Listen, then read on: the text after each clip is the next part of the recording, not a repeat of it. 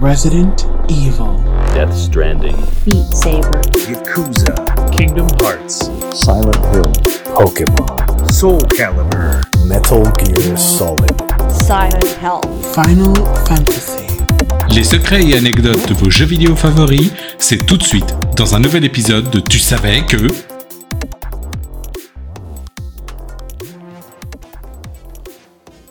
Bonjour tout le monde et bienvenue dans ce nouvel épisode de Tu savais que...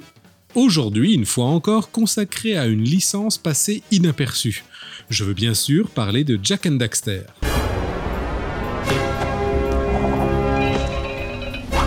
Naughty Dog est connu principalement pour avoir créé le personnage de Crash Bandicoot, mais après trois jeux, le studio a souhaité passer à autre chose et la PlayStation 2 étant sortie, c'était l'occasion parfaite de lancer une nouvelle saga. Jack and Daxter est arrivé.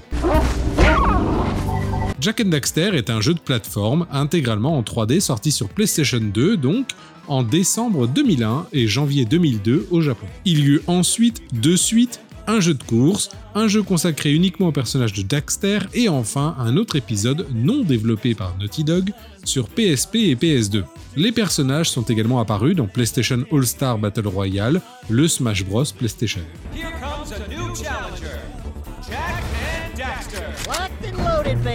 La trilogie originale connut un remaster HD sur PS3, PS4 et Vita. Nous y jouons Jack, un personnage muet à l'instar de Link dans Zelda, accompagné de son meilleur ami Daxter. Des méchants préparent un plan méchant, et Daxter tombe dans une substance noire qui le transforme en beloutre, une créature entre la belette et la loutre. Votre but, stopper les méchants et faire en sorte que Daxter retrouve sa forme originelle.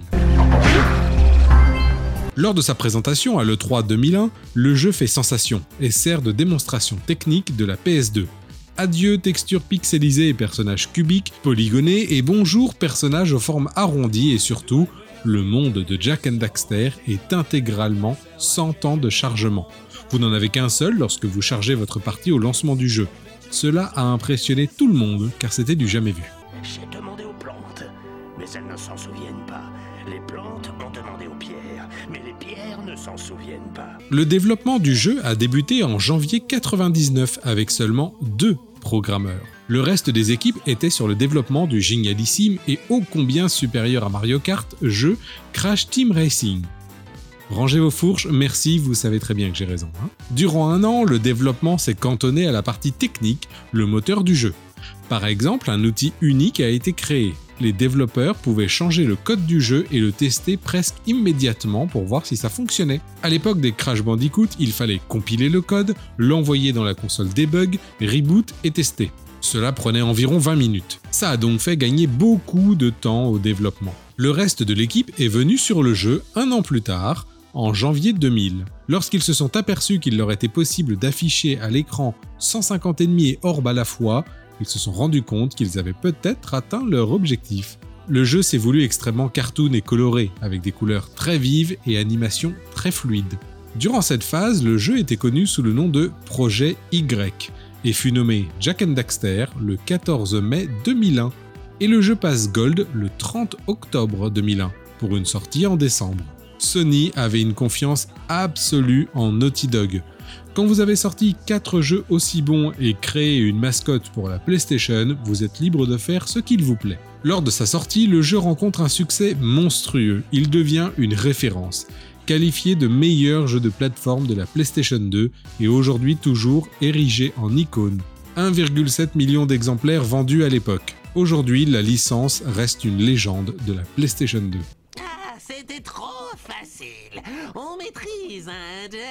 On aimerait bien rester papoté grand vert, mais ça nous démange de partir à l'aventure. Quelques anecdotes en vrac maintenant. Il existe de nombreuses différences entre les différentes versions du jeu entre les pays. Par exemple, un boss possède 4 doigts, puis 3 doigts dans une autre version. Des textes affichés différemment, des sons sont différents aussi, et la voix de Daxter est différente au Japon. Hors différence de langue, hein, bien sûr. Il n'y a d'ailleurs pas d'explication donnée. Un troisième personnage principal était prévu, on pouvait même interagir avec lui comme un Tamagotchi, mais l'idée fut abandonnée.